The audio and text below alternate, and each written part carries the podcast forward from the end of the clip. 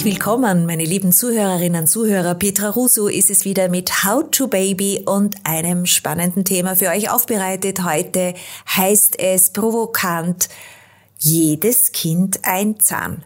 Ich weiß nicht, wer sich von euch da überhaupt an diesen Spruch unserer Omas zu erinnern vermag. Das dürfte schon wieder absoluter Retro-Spruch sein und deswegen habe ich ihn mir rausgesucht.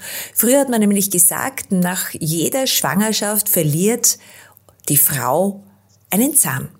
Warum das so sein kann, worauf wir Acht geben müssen und äh, unsere Zähne als Frauen, als schwangere Frauen, als auch die Zähne unserer Babys und Kleinkinder, wie wir die schützen und wunderbar pflegen können. Darüber spreche ich heute mit einer Familienzahnärztin, einer sehr dynamischen niederösterreichischen aus Mödling kommenden Dr. Bettina Bauer. Die spezialisiert auf genau euch und ich darf Hallo, herzlich willkommen, liebe Frau Bauer sagen. Hallo, schön, dass ich da sein darf. Danke Ihnen.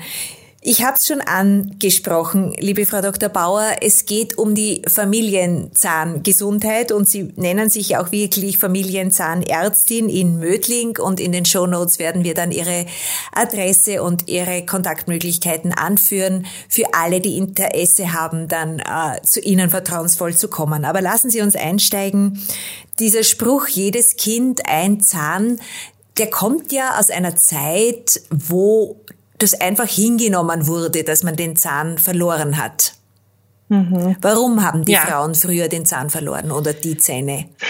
Naja, das ist eigentlich eine gute Frage, weil so richtigen Grund dafür gibt's nicht. Ja? Es gibt natürlich in der Schwangerschaft körperliche Veränderungen, die auch die Zähne betreffen, so wie sie den restlichen Körper auch betreffen.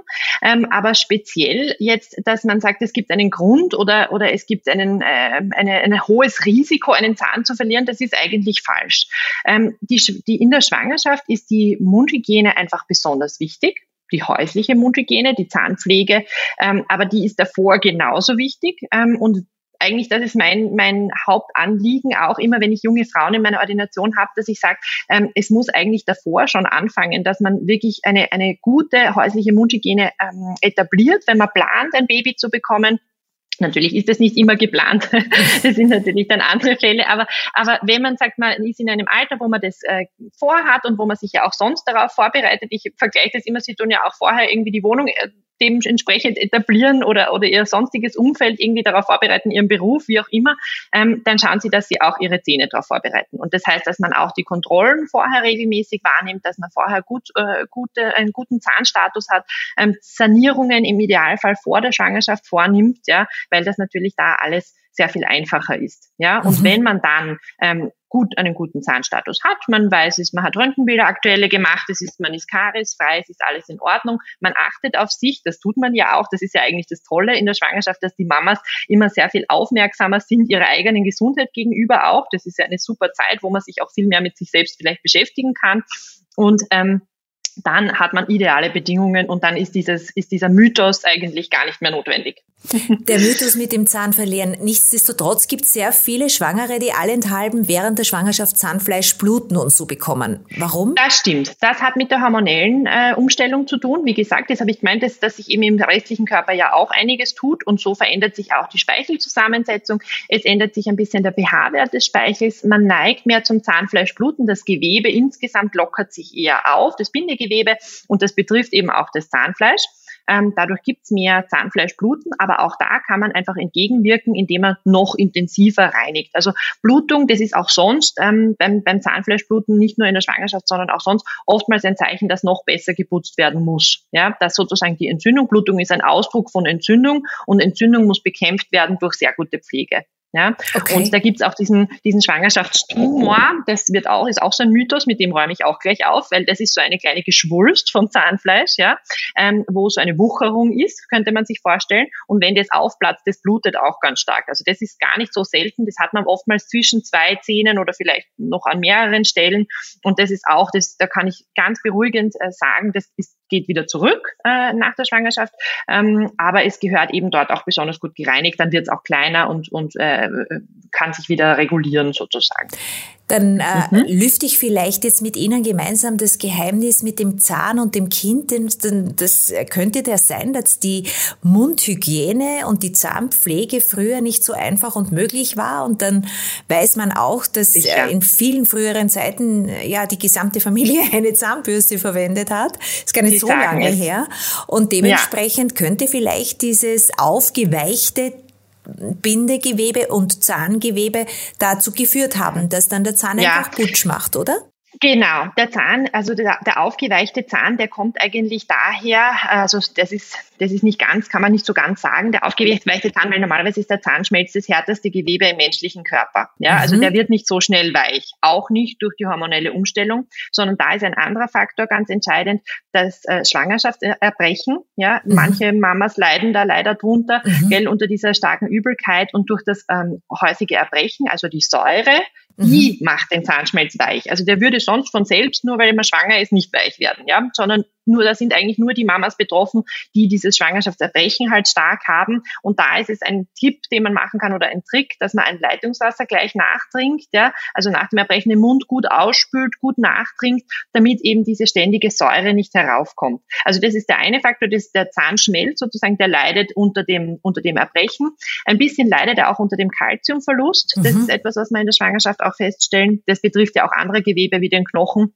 Ja. Ähm, da sind die Gynäkologen natürlich die richtigen Ansprechpartner bezüglich der Nahrungsergänzungsmittel, was man da machen kann, soll, muss, was sinnvoll ist. Ähm, aber Kalzi das Kalzium ist auf jeden Fall ein Faktor und das, das andere ist das Zahnfleisch. Aber sonst gibt es eigentlich nicht wirklich einen Grund. Also all mhm. diese Dinge sind in irgendeiner Form äh, sozusagen heutzutage, wie Sie richtig sagen, vielleicht früher nicht, weil man auch da nicht so drauf geschaut hat, aber heutzutage sollte das kein Problem sein. Okay, gut. Also wir fassen zusammen, Schwangerschaft, äh, man sollte vielleicht schon vor der Schwangerschaft an Sanierungen denken, weil Sie haben vorhin das sogenannte äh, Röntgen, das Kontrollröntgen angesprochen. Das ist ja in der Schwangerschaft nicht so toll, wenn ich das mache, genau. oder? Genau, also da muss man wirklich Nutzen-Risiko abwägen. Natürlich kann man ein Röntgenbild machen und manchmal muss man es auch, weil wenn eine akute Schmerzsituation ist, ich meine, wir haben wir Zahnärzte wünschen uns den Röntgenblick, aber wir haben ihn alle leider noch nicht.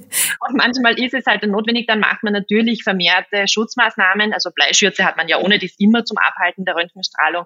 Ähm, und wenn man, wenn man weiß, die, Mutter, äh, ist, es liegt eine Schwangerschaft vor, dann macht man natürlich doppelte ähm, Maßnahmen. Man muss allerdings ehrlicherweise sagen, dass wir mit so geringer Strahlung arbeiten. Ja, besonders, wir sind nahezu alle Zahnärzte, traue ich mich zu sagen, sind auf digitales Röntgen umgestellt und da ist die Strahlenbelastung sehr, sehr gering. Ja, aber natürlich, wir würden das nicht routinemäßig machen. Es ist manchmal erforderlich. Wenn es erforderlich ist, dann machen wir es auch. Klar, ja, das dient ja auch dem Schutz der Mutter. Das ist ja sozusagen eine, eine Schutzmaßnahme, dass man eine richtige Entscheidung auch trifft, oftmals, ja, einen Entzündungsstatus richtig erkennt. Dafür braucht man das Röntgen.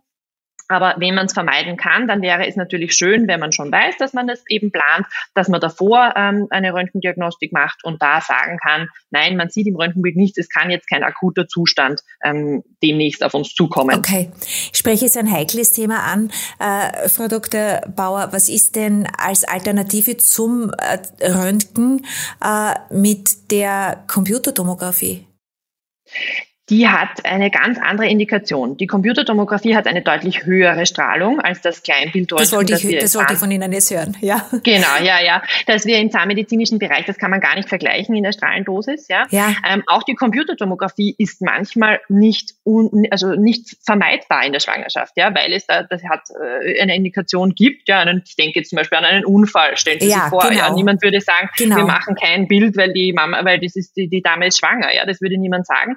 Aber natürlich, wenn man das nicht notwendig, äh, wenn es nicht notwendig ist, dann vermeidet man das in diesen neun Monaten natürlich tun ja. nicht. Ja, mhm. aber wir sprechen von einem ganz anderen Strahlenbereich. Ja, und die Indikationsstellung, also das Kleinbildröntgen, das wir in der Ordination verwenden, das macht man zur Kariesdiagnostik. Ähm, die Computertomographie macht man auch manchmal im Zahnbereich, ähm, um einen Zahn dreidimensional betrachten zu können. Also sonst haben wir ja immer nur 2D, wie bei einem Foto, sage ich immer. Ja, mhm. da wissen wir nicht, wer ist weiter vorn, wer ist weiter hinten. Wenn einer kleiner ist als der andere, ist er abgedeckt. Ja, ja. Ähm, das kann man sehr gut umlegen auf unsere Röntgenbilder. Also das hat einfach eine andere Indikation, aber ähm, das kann man in den meisten Fällen vermeiden, in der Schwangerschaft zu machen. Gut. Zahn, aus Zahngründen. Ja? Okay. Und gibt es irgendwelche Supplemente, die die Schwangere dann für die Zahngesundheit präventiv äh, zu anzudenken hätte? Oder also wie Sie haben das also, Calcium angesprochen. Hilft es, wenn ich ja. eine Calcium-Brausetablette am Abend trinke?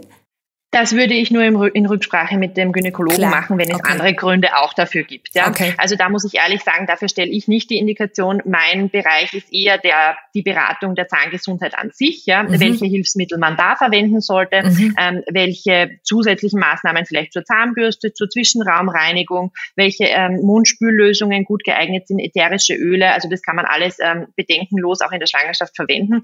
Nur aus zahnprophylaktischen Gründen Kalziumtabletten würde ich nicht empfehlen ja, ähm, sondern da würde ich einmal zuerst schauen, dass alle anderen Faktoren, die man sonst äh, machen kann, äh, richtig gut eingestellt sind und dann in Rücksprache, wenn es wirklich notwendig erscheint, ähm, mit dem Gynäkologen eventuell Kalzium zuführen, aber nicht jetzt per se aus zahnmedizinischer Sicht. Okay, gut. Jetzt äh, gehen wir davon aus, dass die werdende Mami äh, gut abgefangen wurde von ihrem behandelnden Zahnarzt, ihrer Zahnärztin mhm. und jetzt kommt das Putzi und dann stillen viele Mami ist.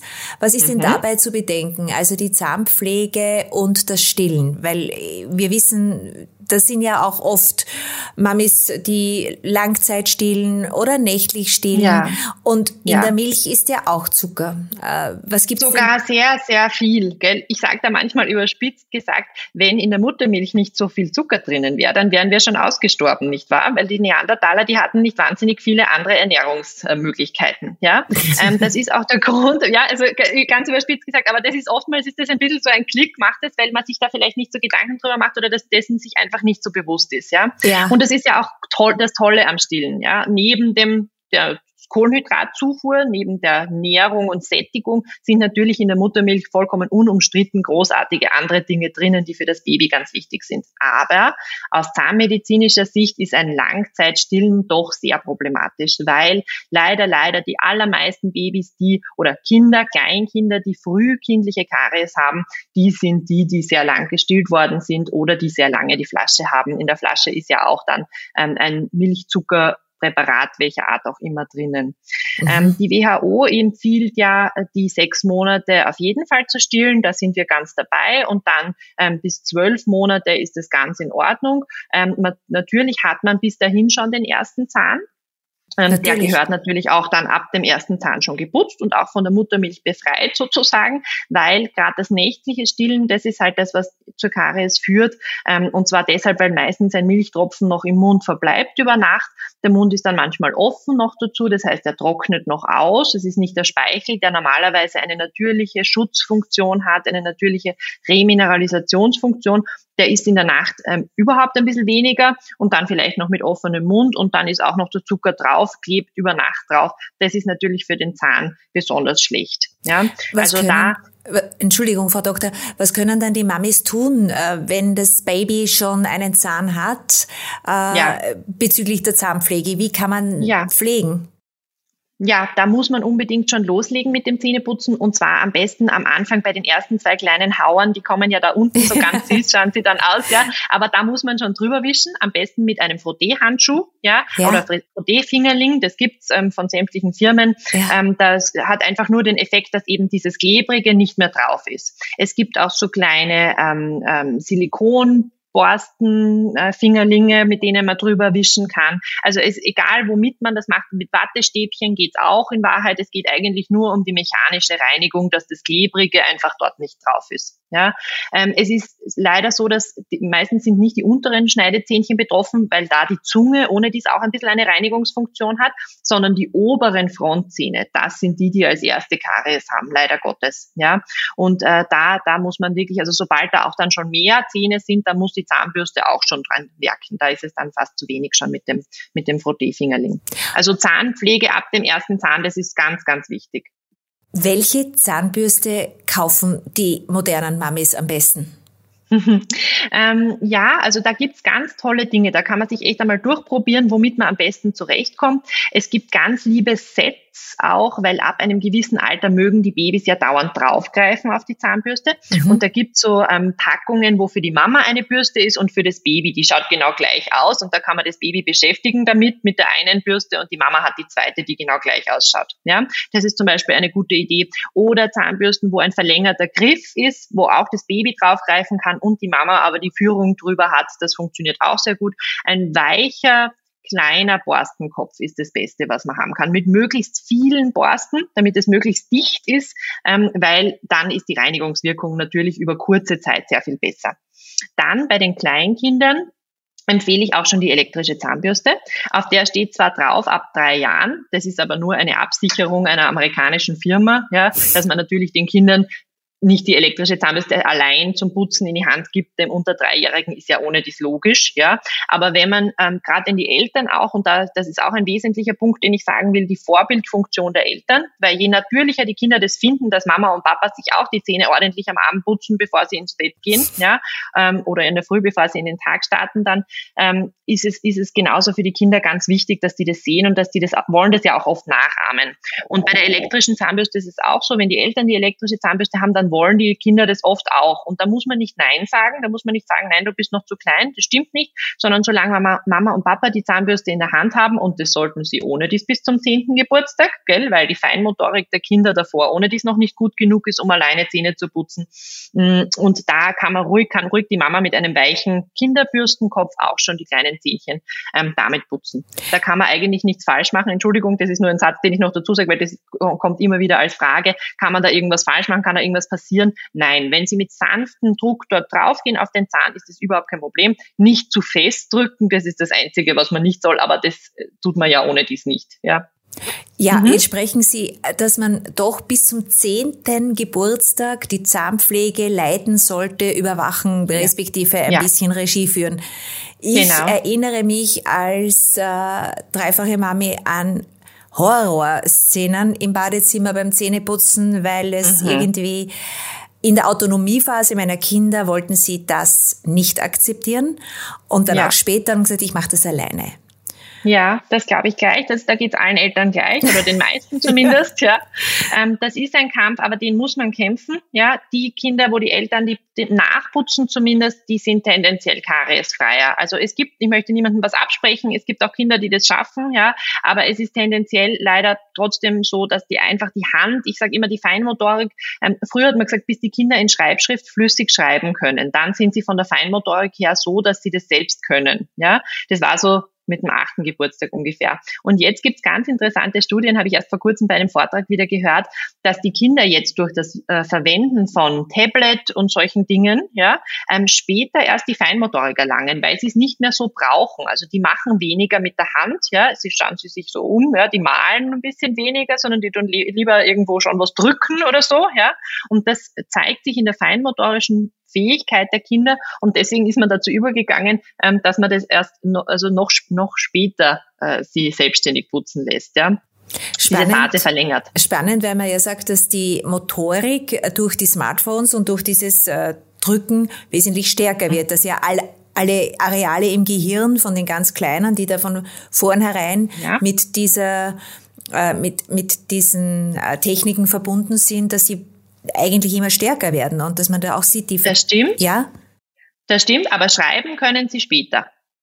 Okay. Schön schreiben können sie später. Und also Zähneputzen dieses, ist wie Schreiben.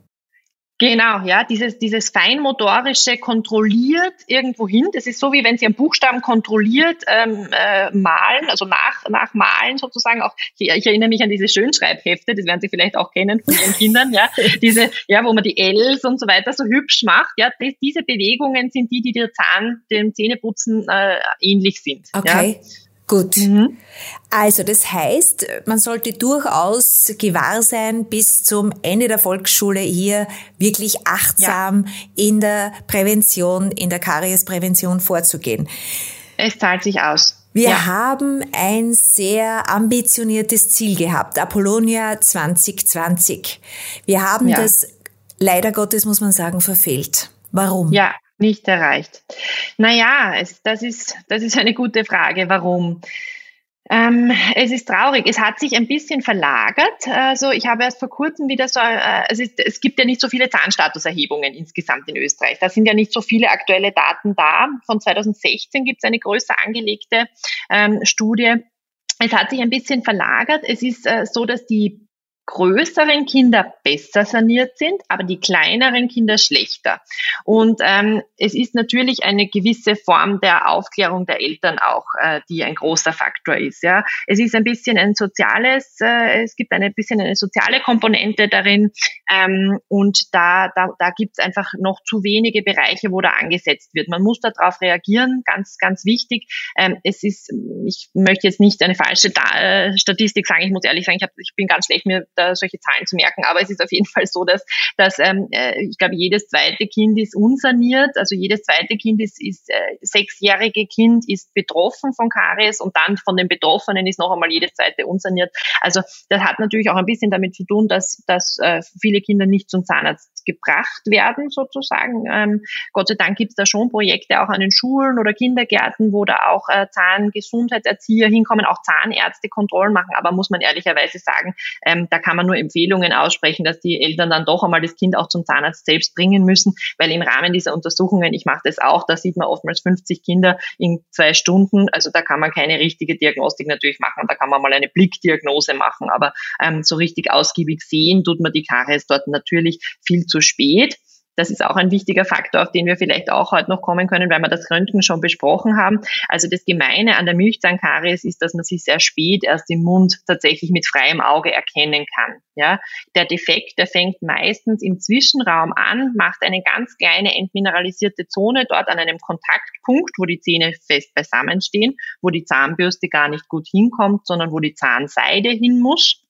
Ja, und ähm, dann äh, bildet sich dort eine kleine Entkalkung und dann eine ziemlich schnelle, eine große Höhle. Ja, und erst wenn diese Höhle einbricht, dann ist sie mit dem freien Auge erkennbar. Ja, und das ist auch der Grund, warum wir gerne bei der Karieskontrolle, wenn sie bei uns in der Zahnarztordination sind, die, die Kinder ähm, auch schon gerne Zwischenraum-Röntgenbilder machen. Wie gesagt, wir arbeiten mit ganz wenig Strahlendosis, also das ist einfach ein Nutzen-Risiko muss man immer abwägen. Ja, und der Nutzen davon, eine Kariesläsion schon sehr klein zu erkennen im Röntgenbild, überwiegt bei Weitem das Risiko der Röntgenbildaufnahme. Ja, mhm. weil der Vorteil natürlich ist, eine kleine Füllung dort zu machen, ist kein Problem. Das schaffen wir gut mit den Kindern. Spielerisch und, und liebevoll können wir das gut sanieren. Aber natürlich, wenn das schon so groß ist, dass es dann schon vielleicht ähm, das Innenleben vom Zahn auch erreicht hat, ja, dann sind oftmals Wurzelbehandlungen notwendig. Dann geht der Zahn frühzeitig verloren. Ähm, wenn die Kinder noch sehr klein sind, dann ist das oftmals nur in der Narkose möglich zu sanieren.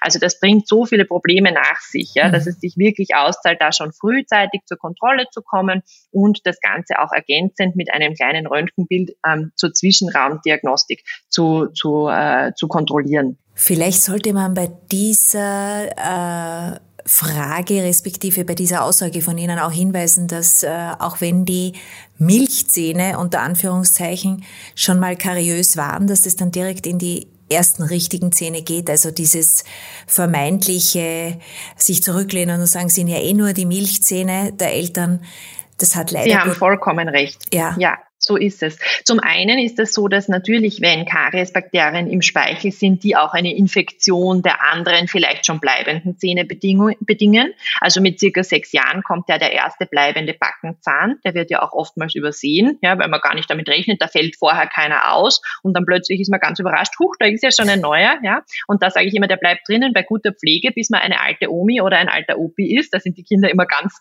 irritiert, weil das kann man sich natürlich als Sechsjähriger nicht vorstellen, aber es ist so. Ja. Ja. Und ähm, wenn natürlich da Milchzähne kariös sind und die unbehandelt bleiben, dann stecken die mit den Kariesbakterien natürlich auch die bleibenden Zähne an. Das ist das eine.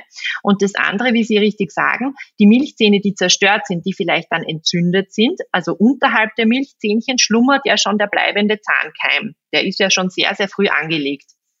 Und wenn jetzt ähm, da eine Infektion brodelt, ja, dann steckt diese Infektion diesen bleibenden Zahn an. Und es kann dann sein, dass wenn der herauskommt, dass der dann deformiert ist, dass der dann irgendwie komisch ausschaut, da wundert man sich dann und weiß dann natürlich vielleicht manchmal gar nicht, dass da vorher ein entzündeter, kaputter Milchzahn war. Da erinnert man sich nicht mehr. Ja, ähm, und dieser, dieser Zahnkeim, der kann dann eben deformiert sein oder auch schon einen Schaden haben, der bleibende Zahn. Ja, mhm. und das ist natürlich besonders traurig. Also deswegen, das ist auch ein Mythos, mit dem wir vielleicht heute aufräumen können. Das würde mich sehr freuen, wenn Sie da über Ihren breiten Follower das ja. irgendwie verteilen, dass das einfach nicht wahr ist, dass man die nicht reparieren muss. Ja? ja. Besonders die seitlichen Backenzähnchen, die bleiben drinnen, bis die Kinder zwölf Jahre alt sind. Das ist schon lang, nicht wahr? Die kommen durch, wenn sie drei sind und dann bleiben die noch neun Jahre. Ja, das ist ziemlich lange, ja. Außerdem ist es natürlich von Kind zu Kind unterschiedlich, ja. Also da gibt es ja welche, die haben es viel länger und bei anderen ist der, der Zahnausfall schon in der ersten Klasse. Mädchen sind vielleicht anders als Buben. Jedenfalls ist es individuell und es ist natürlich auch ja. viel davon abhängig, wie die Genetik und das gesamte familiäre System äh, ist, wie Sie es gesagt haben. Also wenn die Eltern immer sehr Acht geben und regelmäßige Zahnarztbesuche und eine gewisse ein Bewusstsein schaffen, aber natürlich genau. dann auch genetisch, weil es, es gibt einfach Menschen, die haben schlechteres Zahnmaterial und das geht halt von Generation zu Generation dann weiter, oder?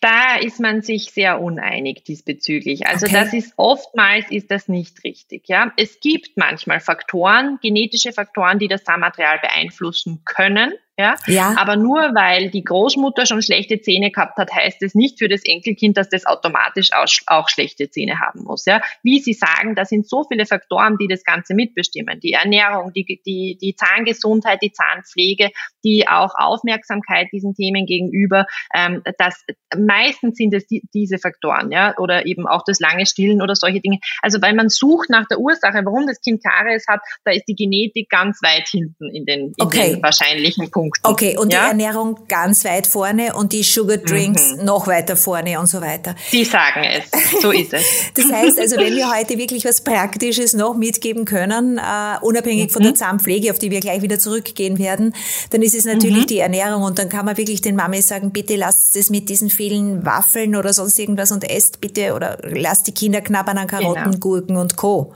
Ja, ganz genau so ist es. Ja, besonders schlecht sind auch diese Quetschis, ja, diese dieses schnell verfügbare äh, Obst, das da in diesem Quetschbeutel drinnen ist, mhm. weil das saugen die Kinder, das haben die dann auch stundenlang vorne draufkleben auf den Zähnen. Ich verstehe natürlich den pragmatischen Ansatz dahinter, dass es gut ist, wenn man schnell verfügbar etwas hat, ja, besonders wenn man auf Reisen ist oder unterwegs das da ist mir alles klar, aber dann sollte das die Ausnahme sein, weil man ist nicht dauernd auf Reisen und unterwegs. Meistens ist man eh daheim. Nee, ja, in letzter Zeit überhaupt. überhaupt. genau, ja, ja. Da hat man Zeit, dass man den Apfel schneidet oder die Banane äh, und das ist viel gescheiter als dieses fertige Beuteldings. Ja. ja. Gut. Also da bin ich auch ganz bei Ihnen. Ja. Äh, nicht Besonders auch, weil Sie diese, diese Reiswaffeln, Entschuldigung, auf die wollte ich noch ja. vorher was sagen, genau, weil Sie gesagt haben, Reiswaffeln, ja, ja. die sind uns deswegen Dorn im Auge, weil die so klebrig sind, ja. Mhm. Und auf diesen, in diesen Fissuren, in den Kauflächen, mhm. ja, die, die ja nicht glatt sind, sondern, sondern rau oder, oder gewölbt, sagen wir so, ja. Ähm, in denen bleibt natürlich alles, was klebt, besonders drinnen, ja. Und das betrifft auch das Trockenobst, das vermeintlich Gute, ja. Das, das niemand will seinem Kind was Schlechtes, das weiß ich, aber ähm, man weiß manchmal nicht, was man Schlechtes eigentlich mit gut gemeinten tut, ja. Und das sind eben diese Waffelgeschichten, die so stark kleben und diese Trockenfrüchte, das ist alles, das ist alles nur gut gemeint, aber nicht nicht so gut, wie Sie sagen, äh, ein frisches Obst oder ein frisches Gemüse. Das ist so viel gescheiter. Also Sie sprechen da jetzt diese getrockneten Apfelspalten und mhm. diese Dinge an. Genau, ja. genau, ja. Die werden das sehr unterschätzt, nehme ich an, ja. Gut, und ja, äh, ja. wahrscheinlich gehen wir gleich weiter, wenn wir schon äh, bei diesen tollen Kinderberuhigungslebensmitteln sind. Soletti und Co. sind natürlich auch so ein eigenes Thema, oder? Sind auch ein eigenes. Also alles, was klebt, ist gefährlich für den Zahn. Ja, das merken wir Erwachsenen ja selbst. Wir, wir, wir, wir mal irgend sowas knabbern. Ja, wir haben das ja dann auch dauernd in der Kaufläche drin kleben. Uns stört das ja auch. Ja, da tun wir mit der Zunge dauernd herum und versuchen das wieder herauszuholen, was dazu klebt, die Fissur. Ja, und ähm, auch diese, ich, ich habe letzte Woche hatte ich wieder einen lustigen Fall, das kann ich Ihnen kurz erzählen, von einem Kind, das, das kommt zur Kontrolle und ich schaue rein und denke mir, um Gottes Willen, was ist denn da Schwarzes auf denn? Das habe ich erst vor kurzem gesehen, das Kind, drei Monate davor, das kann doch nicht passiert sein, so schnell, dass da eine Karies entstanden ist. Und dann hat sich herausgestellt, dass es vor, vor also direkt vor der Kontrolle einen Oreo-Keks gegessen hat, ja, einen schwarzen, ja. Und diese, die Kombination von diesem schwarzen Keks mit dieser weißen Cremefüllung, das ist so da drinnen geklebt in dieser, das hat man fast nicht rausgekriegt, ja. Und das war für mich wieder ein Zeichen, ich habe das dann der Mama auch gezeigt, ja, wie sehr das, man unterschätzt, man isst einmal schnell einen Keks, ja, und glaubt, das ist, das ist nicht schlimm, ist es ja auch nicht, ja. Aber da ist zum Beispiel ein ganz guter Trick, dass man einfach ein Glas Wasser auch nachtrinkt, nachspült, runterspült, ja, oder wenn möglich zu Hause, wenn man zu Hause ist, Zähne putzt danach wirklich, weil das bleibt echt ewig lang da drinnen kleben. Sie sprechen ein ganz mir persönlich so wichtiges Thema an, weil da sind auch unterschiedlichste Meinungen im Laufe meiner äh, Beruflichkeit erfolgt. Mhm. Das Zähneputzen unmittelbar nach dem Essen äh, verdammen mhm. viele Kolleginnen und Kollegen von mhm. Ihnen, die sagen, mhm. das ist nicht gut, weil das ist sogar kontraproduktiv. Können Sie das kurz darstellen? Ja, sehr gerne, weil, das ist mir auch wichtig, ähm, das ist, dass, dass es schlecht ist, das betrifft nur ähm, Speisen und Getränke, die sehr, sehr sauer sind. Da kommen wir zu unserem Thema wieder mit, der, mit dem Schwangerschaftserbrechen zurück. Der Zahnschmelz ist ein ganz, ganz hartes Gewebe und da braucht es viel, um den aufzulösen oder anzu knabbern, wenn man so will. Ja? Und ähm, saure Lebensmittel äh, tun das. Die weichen den Zahnschmelz auf und wenn man dann drüber putzt, dann schadet man unter Umständen dem Zahn, weil man das Aufgelöste wegputzt. Ja, aber das ist meiner Meinung nach eher die Ausnahme, nicht wahr? Weil niemand von uns trinkt jetzt literweise Orangensaft oder kaut jetzt auf den Zitronen. Ich habe tatsächlich hatte ich mal ein Mädchen, das hat an Zitronenscheiben gesaugt mit, mit Vorliebe, ja. Na gut, also die müsste natürlich warten mit dem Zähneputzen, ja, weil das aufgeht, abgesehen davon, dass es generell schlecht ist für den Zahn, ja. Aber natürlich, die hat ihre Oberfläche regelmäßig aufgelöst und wenn sie dann direkt danach geputzt hat, dann hat sie sich den Zahnschmelz weggeputzt. Aber das ist eher die Ausnahme, würde ich sagen. Also unsere sonstigen ganz normalen Lebensmittel, die wir konsumieren, auch zum Frühstück, ein Müsli oder ein Brot mit Butter und, und Schinken oder was auch immer, ja. Ähm, all diese Dinge, die greifen den Zahnschmelz nicht so an. Ja, wir trinken was nach, das ist immer gut, das ist nach jeder Speise gut ähm, und dann können wir gleich Zähne putzen. Und diese Frage mit dem Vor- oder nach dem Frühstück Zähne putzen ist damit auch eigentlich beantwortet. Bitte. Es kommt darauf an, was man frühstückt, ja. Und im Normalfall unsere normalen Speisen, die wir zum Frühstück gerne haben, die sollten danach weggeputzt werden, weil man dann üblicherweise ja eine Phase hat, wo man nichts isst und trinkt, ja. Ähm, und da ist es gut, wenn dann die Zähne ganz sauber sind. Ja? Aber das wissen ähm, Sie, Frau Doktor, ich habe ein Morgenritual und äh, mhm. das, das, das Essentiellste für mich ist unmittelbar nach dem Aufstehen des Zähneputzen. Ich könnte nicht frühstücken. Ja. Das verstehe ich. Das gibt's auch. Ja, ja, das, das gibt's auch. Aber dann tun Sie vielleicht nach dem, nach dem Frühstück noch einmal drüber bürsteln. Ja, also dann eben auch da aus den Kauflächen, ja. wo eben vielleicht Müsli oder sowas drinnen klebt, ja, ähm, das einfach danach noch einmal herausputzen, damit man einfach das nicht den ganzen Tag über, weil bis man am Abend dann Zähne putzt, dauert. Ihr Tag ist sicher auch voll gefüllt, ja. Bis Sie am Abend wieder schlafen gehen und Zähne putzen, ist einfach eine sehr, sehr lange Zeitspanne. Gut, und also je nachdem auch natürlich, was sie essen, äh, bleibt es natürlich auch dann Beziehungsweise ab wann man isst, weil es gibt ja auch Menschen, die sehr lange Phasen dann noch nicht frühstücken wie alle anderen um sieben Uhr früh oder dergleichen. So, ich genau. denke, es ist dann immer genau. wirklich vom Lebens, äh, von der Lebensphase abhängig. Und wenn man in Summe nur äh, sechs Stunden pro Tag isst, zum Beispiel, ja. dann ist es zum wiederum Beispiel, was anderes. Ja, ja dann gebe ich Ganz meinen genau. Zähnen Ruhe. Und das ist, äh, also das ist äh, genau. Diät für Körper, Geist und Seele. Sie sagen es, ja. ja. genau. Deswegen, diese Frage kann man nicht so ganz äh, allgemein beantworten, aber äh, das sind Faktoren, die hineinspielen. Ja, genau. So. Aber eine wichtige Frage habe ich noch, äh, weil die unterschiedlich behandelt ist in Österreich und in Deutschland oder überhaupt auch mhm. in anderen Ländern. Äh, das liebe Thema Fluorid. Äh, mhm. Ich habe jetzt erst unlängst äh, in Deutschland die großen Empfehlungen der Karies-Prophylaxe und Präventionsmaßnahmen ist Fluoridbeigabe. Bei uns ist das ja. nicht empfohlen. Bei uns ist das nicht, ganz genau, so ist es. Warum? Ähm, naja, das ist, ein, das ist ein bisschen ein Thema, dass die Kinderärzte und die Zahnärzte da, also in Deutschland hat man da jetzt eine Einigung gefunden, so eine generelle Fluoridempfehlung. Genau. Ähm, es ist so, dass das ein bisschen von den Medien verteufelt worden ist. Es, es kursieren um das Fluorid ähm, noch immer sehr viele Gerüchte. Da kann, könnte man eine ganze Podcast-Folge damit füllen. Ja, ich will da jetzt nicht zu weit ausholen. ja, aber ähm, ich, was ich sagen kann, ist, dass sie sich sicher sein können, dass die Empfehlung, die wir Zahnärzte auf wissenschaftlicher Basis diesbezüglich geben, eine richtige ist. Ja, ja. Ähm, das ist ja nicht etwas, was wir erfinden, sondern das hat ja eine Basis und das und da das macht Sinn, so wie in diesem Ausmaß, wie wir das vorschlagen. Ja, mhm. und ähm, in Österreich hat ist das hat sich das aufgehört mit der Fluoridtablettengabe. Früher gab's das, äh, wurde das auch von den von den Kinderärzten noch verschrieben. Jetzt tut man das nicht, aber dafür muss man ähm, das Fluorid mit der Zahnpasta zuführen. Das ist ganz wichtig und da sind wir uns einig, in welchem Ausmaß wir das möchten und, und äh, empfehlen. Wir tun das bis zum zweiten Geburtstag in der Dosierung 500 ppm. Das ist das, was man auf der Packung drauf geschrieben sieht. Das mhm. heißt Parts per Million. Das ist halt so eine Dosierungsangabe. Ja, mhm. also bis zum zweiten Geburtstag 500 ppm, zweimal am Tag, Erbsen groß. Ja, das okay. ist ganz eindeutig und einfach ab dem zweiten Geburtstag bis zum sechsten Geburtstag 1000 ppm, zweimal am Tag Erbsen groß. Und dann ab dem sechsten Geburtstag 1500 oder manchmal ist es 1450, das ist je nach Hersteller, ähm, auch zweimal am Tag Erbsen groß. Also das ist ganz eindeutig, da muss man nicht lang herum überlegen und tut man jetzt Fluorid dazu oder nie, also in Form von Tabletten oder nicht und was ändert das an der Zahnpasta. Also wenn man die fluoridierte Zahnpasta verwendet in diesem Ausmaß, dann ist das ein guter Kariesschutz und dann braucht man es nicht anders zuführen. Man muss natürlich dazu sagen, auch das ist ein bisschen individuell zu betrachten, weil ähm, auch das Speisesalz ja fluoridiert sein kann oder auch nicht, je nachdem, was man für eins verwendet. Das Leitungswasser in Österreich kann unterschiedlich stark fluoridiert sein. Ähm, also da sind ganz viele andere zusätzliche Punkte noch zu bedenken und ich denke, dass das auch ein bisschen damit dazu geführt hat, dass man von dieser generellen Fluoridtablettenempfehlung ein bisschen abgekommen ist, ja, weil man das eigentlich auch ein bisschen individuell betrachten muss.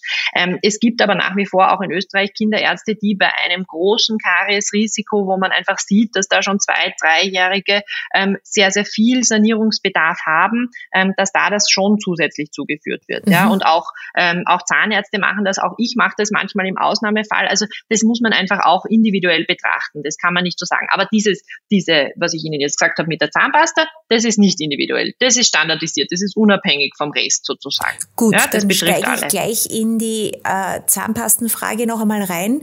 Wir leben mhm. in anderen Zeiten. Äh, viele äh, Jungfamilien äh, verfolgen Nachhaltigkeits Prinzipien und äh, mhm. tendieren dazu, ihre Zahnpasten selbst zu produzieren. Mhm. Was gibt's da zu beachten? da muss ich Ihnen ehrlich sagen, da kenne ich mich nicht aus, da traue ich mich nicht generell etwas dazu zu, zu sagen. Okay. Ich weiß, dass das gemacht wird. Mhm. Ähm, einen schlimmen Fall hatte ich einmal von einem Buben, wo dem äh, mit Backpulver die Zähne geputzt worden sind. Der hatte nahezu keinen Zahnschmelz auf seinen Zähnen drauf. Also das ist das, das weil wir darüber gesprochen haben, was das, was den Zahnschmelz als härtestes Gewebe ähm, schafft aufzulösen. Ja. ja. Backpulver. Das ist aber das Schmirgelprinzip. Also das ist wie abgeschmirgelt. Das ist natürlich total grobkörnig, ja, ähm, und ganz furchtbar. Also das hat wirklich ganz schlimm ausgeschaut. Ähm, das war furchtbar traurig. Auch hier vermute ich mal, dass die Eltern nur Gutes wollten, aber manchmal muss man halt auch einfach der Wissenschaft ein bisschen vertrauen und ein bisschen äh, sozusagen dem mehr Bedeutung geben als jetzt dem eigenen vermeintlichen Hausverstand. Ja? Und das Backpulver, dass man das ja auch für andere Sachen zum Putzen verwenden kann, wo man es gern schön strahlend haben will, das müsste einem halt dann auch sagen, dass das vielleicht für einen Zahnschmelz nicht optimal ist. Ja? Also vor so etwas warne ich vor solchen Dingen, das kann ich sagen. Ähm, ansonsten mit dem, was man da sonst als Inhaltsstoffen hineingibt, also ätherische Öle, das habe ich Ihnen gesagt, bei den Schwangeren, auch bei der Mundspüllösung, das ist sicher gut. Die sind entzündungshemmend, das ist, damit äh, tut man nichts Schlechtes. Also das Einzige, was sein kann. Ja, ja, Genau, Salbei zum Beispiel sehr gerne. Ähm, man muss da ein bisschen aufpassen, weil das zu Verfärbungen führen kann, mhm. diese Kräutergeschichten. Mhm. Das ist das Einzige, was es als Nebenwirkungen da zu sagen mhm. gibt. Ansonsten ähm, ist da sicher nichts Schlechtes dran. Und das andere ist das, was man eben aufpassen muss mit den Putzkörpern, ähm, dass die eben eine Schleiffunktion haben. Das ist natürlich bei der Zahnpasta, die Sie kaufen, ähm, ist das in den allermeisten Fällen, also außer ich nehme jetzt aus diese Raucherzahnpasten und die Whitening-Zahnpasten, aber da wird ja wohl niemand auf die Idee kommen, das den Kindern zu geben. Ja, ja. Ähm, da sind natürlich auch die Putzkörper größer, weil man eben auch den Schmirgeleffekt haben will. Aber in der normalen Kinderzahnpasta ist da natürlich darauf geachtet, dass diese Putzkörper möglichst klein sind und man den Schmelz schont. Mhm. Ja. Ähm, aber ansonsten mit dem, was man sich da zusammenbanschen kann, da sage ich Ihnen ehrlich, da kenne ich mich nicht aus und das möchte ich mich gar nicht so sehr involvieren, weil das ist, das ist wirklich gar nicht, also da, ich sehe da keinen positiven, ich verstehe den Nachhaltigkeitseffekt natürlich, selbstverständlich und ich hoffe, dass sich da auch in der Industrie etwas tut, aber ich denke, das wird so sein, das ist ja überall so, dass sich ähm, das entwickelt, dieser Gedanke stärker wird und das wird sicher auch die Zahnpasta-Industrie darauf reagieren, ja, ähm, da sind halt verschiedene Dinge, die da zusammenspielen und die das schwieriger machen, ja, die Zahnpasta muss eben eine eine gewisse Konsistenz haben. Deswegen ist sie auch in der Verpackung ein bisschen anspruchsvoller natürlich. Ja, sonst trocknet sie natürlich gleich aus, ja. wenn das was andre, ein anderes Material ist. Also das, das ist total komplex, das kann man nicht so schnell lösen. Aber ich, ich denke nicht, dass man etwas Gleichwertiges, Zahnschützendes selbst herstellen kann. Wenn mir jemand was anderes erzählen will, gerne, aber ähm, bitte trotzdem da sehr darauf achten, was man da hineingibt.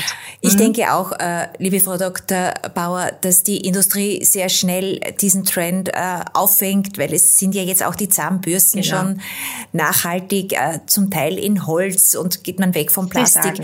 Und dass man ja. weggeht vom Plastik, ich meine, das ist ja auch wirklich wichtig. Und wie Sie sagen, da braucht es einen eigenen Absolut. Podcast und das werden wir uns auch gönnen, meine Lieben. Wir werden einen Nachhaltigkeitspodcast in verschiedensten Ebenen anbieten. Meine letzte Frage für heute bevor wir schlafen gehen, Frau Doktor.